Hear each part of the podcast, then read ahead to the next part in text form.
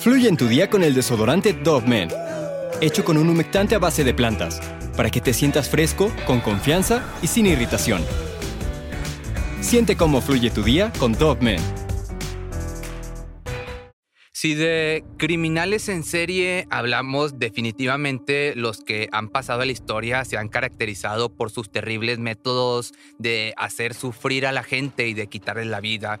Pero la verdad es que hay individuos totalmente locos que no son tan reconocidos. Tal es el caso de estos criminales de la caja de herramientas. Dos tipos que durante cuatro meses terminaron con la vida de cinco adolescentes de la peor forma posible. Hoy te voy a hablar de Roy Norris y Lawrence B. Taker y el por qué fueron denominados como los criminales de la caja de herramientas por la prensa de su tiempo.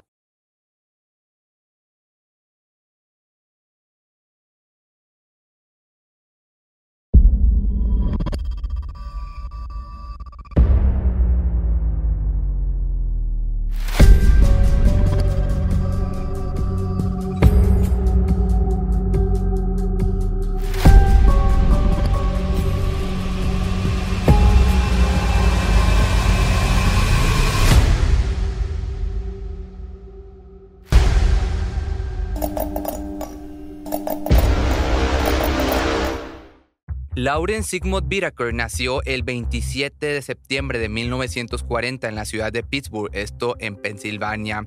Según su biografía, fue abandonado por su madre biológica al poco tiempo y adoptado por el matrimonio de los Whitaker cuando tenía solamente ocho meses.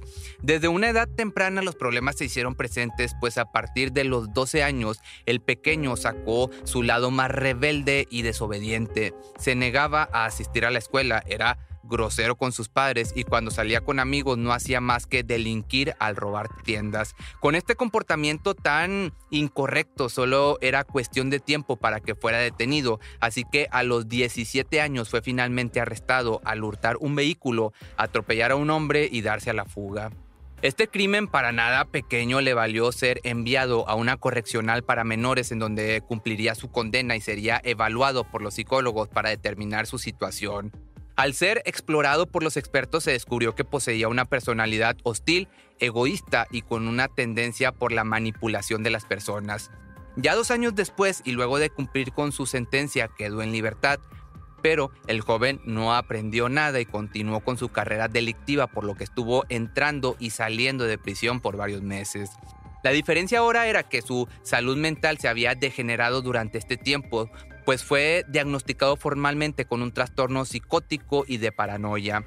De hecho, los psicólogos que lo estudiaron concluyeron no solo que el muchacho tenía reticencia a reconocer la responsabilidad de sus acciones, sino que además vivía desconectado de la realidad y hasta padecía de estados emocionales inestables que le dificultaban socializar.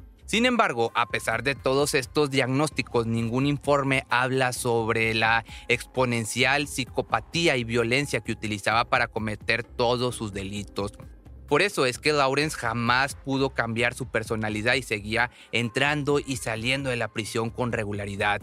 Pero su vida cambió en el año del 74, cuando después de un intento de quitar una vida hacia un empleado de un supermercado, fue enviado a la prisión estatal de California. Ahí es donde conocería a su futuro amigo y pareja en crimen, Roy Norris, un individuo inestable y peligroso delincuente abusador. Nacido el 5 de febrero del año del 48 en Greeley, esto en Colorado, Roy Norris, de igual manera que Lawrence, tuvo una infancia desdichada. Con una vida complicada y con poco cariño materno, las únicas enseñanzas que tuvo fueron pues la violencia, los problemas y el uso de sustancias ilegales. Por este motivo fue por el que terminó en diferentes casas siendo adoptado por diversas familias y aunque tampoco esta parecía la solución ya que se sabe que sufrió de abusos por parte de una de las familias adoptivas, al menos pudo tener un respiro de la violencia y los excesos de sus padres biológicos. Lamentablemente todas estas experiencias lo llevaron a intentar quitarse la vida inyectándose aire en una de las venas del brazo izquierdo. Ya para los 17 años y luego de una vida tan corta y a la vez tan horrible, Roy puso tierra de por medio y abandonó sus estudios con el fin de convertirse en un soldado de la Marina de los Estados Unidos.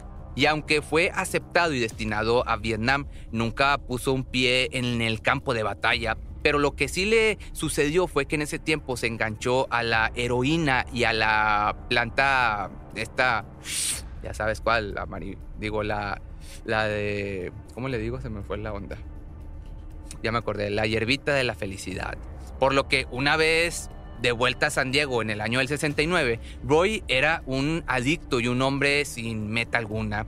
Al llegar a casa comenzó a asaltar a mujeres y a forzarlas a que mantuvieran relaciones con él. Al ser descubierto por uno de sus superiores en el ejército, pues, ¿qué crees? Fue dado de baja y detenido para ser estudiado. Los psicólogos de la Marina llegaron a la conclusión de que Roy tenía una personalidad esquizoide severa y que con el tiempo solo iba a empeorar y pues así fue. Durante los siguientes años, Roy fue condenado en varias ocasiones por acechar e intentar abusar de algunas mujeres, en su mayoría estudiantes y menores de edad a las que atacaba por detrás para posteriormente agredirlas. No había duda, según los psicólogos de la cárcel, que se encontraban ante un delincuente abusador con fuertes trastornos mentales y cuyo deseo era infrenable. Hasta que en el año del 75, Roy fue detenido por fin después de que un testigo ocular pudiera dar la descripción del agresor de una de las víctimas. Aquello lo llevó directamente hasta la cárcel de San Luis Obispo, en donde conocería a su compinche, a Lawrence, y compartirían sus intereses mutuos por el sadismo y hacer sufrir a la gente. Todas estas fantasías de las que hablaban en prisión fueron llevadas a cabo una vez que fueron puestos en libertad condicional. A principios del año del 79, esta pareja de desalmados individuos estaba libre y lista para cumplir sus más retorcidos deseos. Se pasaban los fines de semana en algunas playas de California con la única intención de fotografiar a jovencitas en bikini y aprovecharse de ellas. Tiempo después se supo que ambos estaban obsesionados con el cuerpo de las adolescentes y que aquellas eran su principal objetivo. Además, en esta época ya estaban discutiendo y planeando sus fantasías más perversas y hasta exploraban parajes cercanos en donde llevarían a sus víctimas y cumplirían sus macabras intenciones. Whitaker y Norris compraron entonces una caja de herramientas con todo lo básico para la carpintería y la plomería, de aquí su nombre, destornilladores, alicates, martillos y llaves inglesas, y añadieron también un picayelo y unas pinzas para ser un poco más versátiles en sus formas de hacer sufrir a las mujeres. Llegando el momento utilizarían todas y cada una de estas herramientas para causar el máximo sufrimiento y dolor a sus víctimas. Con los materiales básicos listos, Viraco llegó a la conclusión de que todavía necesitaban un medio de transporte para facilitar el trabajo, por lo que compró una camioneta GMC del año del 77 con puertas corredizas y con bastante espacio adentro. Ambos bautizaron a esta máquina de la muerte con el nombre de Murder Mac. Con todo esto en orden, solamente faltaba establecer pues un modus operandi para comenzar una serie de robos y sufrimientos a personas por todo el este de California. Luego de una pequeña discusión acordaron que lo más sencillo era seguir el siguiente patrón, conducir por una ruta desolada y esperar hasta ver alguna chica pidiendo un aventón. Luego de asaltar a la víctima, el plan era meterla a la camioneta, atarla y amordazarla para finalmente llevarla hasta una zona acordada y vacía. Una vez ahí procedían a poner en práctica lo que su mente podrida les dictara, que por cierto aquí quiero hacer un paréntesis. He hecho no sé cuántos videos de chicas que piden aventón y que pues se topan con un asesino. Yo espero que si tú eres mujer y me estás escuchando, jamás pidas un aventón en la calle y si lo vas a pedir, te acuerdas de este momento y dices, ah, Pepe Misterio me dijo que no debo pedir aventón en la calle. Pero bueno, regresando. Su primera víctima fue Cindy Schaffer, una menor de tan solo 16 años que el 24 de junio del año del 79 regresaba a casa luego de acudir a la iglesia. Se sabe que luego de subirla a la camioneta jugaron con ella por aproximadamente tres horas para luego cortarle la respiración con una percha de alambre Al terminar, simplemente la envolvieron en una cortina de baño y la arrojaron a un barranco. Whitaker confesó que las últimas palabras de la mujer fueron una serie de oraciones. Durante los siguientes cuatro meses, estos criminales de la caja de herramientas despojaron de la vida a cuatro chicas más. Andrea Joy Hall de 28 años, Jacqueline Gilliam de 15, Leah Lamb de 13 y Shirley Lynette Ledford de 16. En este tiempo descendieron hacia un abismo de crueldad que muchos oficiales jamás llegaron a comprender una vez que fueron capturados. Tal era la deshumanización de sus actos que no solo les bastaba con disfrutar el dolor ajeno, sino que en muchas ocasiones grababan las torturas para verlas de nuevo y sentirse de nuevo en aquel momento. Una de las cintas más horribles y que salió a la luz fue la de Shirley Lynette Ledford, a quien secuestraron mientras caminaba por una autopista luego de terminar su turno como camarera.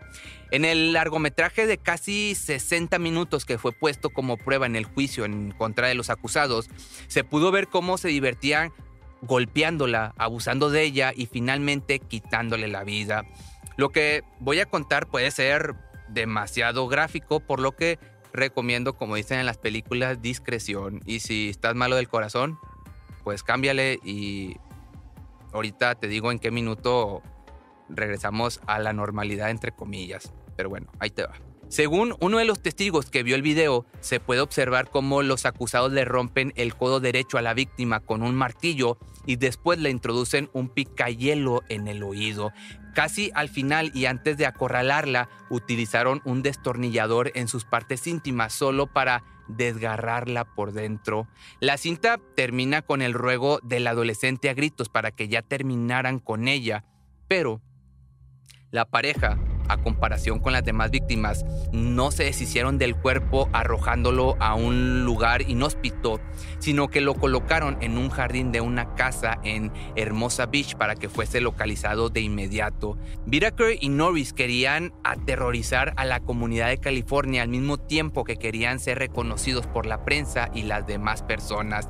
Y aunque la policía estaba ya a la búsqueda de los culpables por las desapariciones de las cuatro mujeres, no lograron conectar estos cuatro crímenes al mismo autor. De hecho, no fue hasta que un ex compañero de la cárcel de Norris, Jimmy Dalton, dio la pista que puso a las autoridades en la dirección correcta. Después de la detención de los criminales, Norris fue el primero en cantar y delatar a su compañero como único autor material de todos los delitos, por lo que esto le garantizó evadir la pena de muerte, siempre y cuando cooperara por completo con los oficiales y mostrara evidencia de los crímenes, así como el paradero de los cuerpos de las cuatro adolescentes desaparecidas. Así fue como Norris llevó a la policía hasta las montañas de San Gabriel y pudieron recuperar los restos de Jacqueline Gilliam y Leah Lamb. Una vez que registraron uno de los departamentos de los culpables, encontraron pruebas que iban desde más de 500 fotografías de adolescentes hasta la pulsera de Shirley. Finalmente localizaron la van de la muerte y dentro de ella el kit con el que hacían sufrir a todas sus presas. Ya para marzo de 1980 se inició el juicio en contra de estos desquiciados de la caja de herramientas, como la prensa los había llamado, en las diversas salas de juicio se puso como evidencia contundente la cinta en donde se les podía ver haciendo sufrir a aquella mujer. Norris en uno de los juicios dijo en voz alta, dudo mucho que alguien pueda aguantar más de 30 minutos esto. Y la verdad es que era una triste realidad. Cuando el tribunal reprodujo el video, tanto los miembros del jurado como algunos de los abogados lloraron al presenciar tal espectáculo tan atroz, tan horrendo. Muchos otros tuvieron que salir de la sala al no poder soportar la violencia con la que aquellos tipos patentaban sus crímenes. Todos los que han visto y escuchado esa cinta han visto afectada su vida. Me imagino a esas chicas, lo solas que estaban cuando murieron. Estas fueron las palabras del fiscal Stephen Kay durante un receso. Cuando el juicio terminó era más que evidente que eran culpables. Lawrence fue condenado a la pena capital por inyección letal bajo cinco cargos de asesinato, cinco de secuestro y otros cuantos por conspiración criminal y abuso. Entonces fue trasladado al corredor de la muerte en la prisión de San Quintín, lugar en donde debió permanecer hasta el día de su ejecución el 22 de marzo del año del 81, aunque por razones que no conozco fue conmutada por la sentencia de cadena perpetua y evitó la muerte. En cuanto a Roy Norris, como te comenté, gracias a que ayudó a los oficiales, logró evadir la pena de que se fuera ya con San Pedro y ser recluido de manera perpetua sin posibilidad de libertad condicional en la prisión de Pelican Bay, esto en California. O sea, no sé si me expliqué, pero cambió una cosa por la otra. Hasta que falleció el 24 de febrero del año 2020, solo unos meses después de que su compañero en crimen, Lawrence, cuyo último día con vida fue el 14 de diciembre del año 2019. Si te gustó este video, no olvides seguirme en mis redes sociales y si tienes alguna sugerencia o petición, déjame tu comentario en la caja de los comentarios y con gusto lo checo y a ver si podemos hacer ese video. Y pues sí, nos vemos en el siguiente video o sea mañana o el lunes, depende de cuándo salga este, este video. Fluye en tu día con el desodorante Dove Men, hecho con un humectante a base de plantas, para que te sientas fresco, con confianza y sin irritación. Siente cómo fluye tu día con Dogman. ¿Te preocupas por tu familia? Entonces, ¿por qué darles solo huevos ordinarios cuando pueden disfrutar de lo mejor? Eggland's Best, los únicos huevos con ese delicioso sabor fresco de granja, además de la mejor nutrición, como 6 veces más vitamina D, 10 veces más vitamina E y 25% menos de grasa saturada que los huevos regulares, además de muchos otros nutrientes importantes. Así que, dales los mejores huevos. Eggland's Best, mejor sabor, mejor nutrición, mejores huevos.